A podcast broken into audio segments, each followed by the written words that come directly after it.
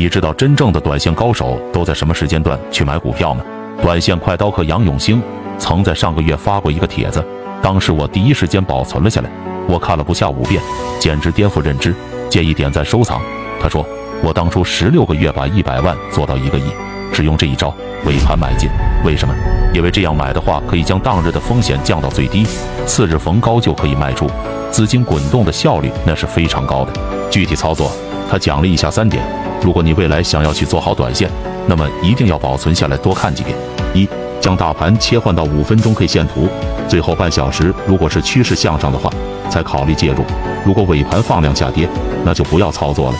第二就是选股，要看这么几个指标：一是换手率要在百分之三以上，过去二十天是有涨停板出现的；量比要在一点二以上，振幅要在百分之五左右。将符合这样条件的票加入到自选股，然后按涨速排名，保留排名前三的个股。第三，寻找买卖点，重点留意以下几种形态：一、平台突破；二、主升浪上攻；三、回踩支撑。出现这三种买点的，就是进场的好时机。当然，短线一定要去选择热门板块参与，交投活跃才有操作的空间。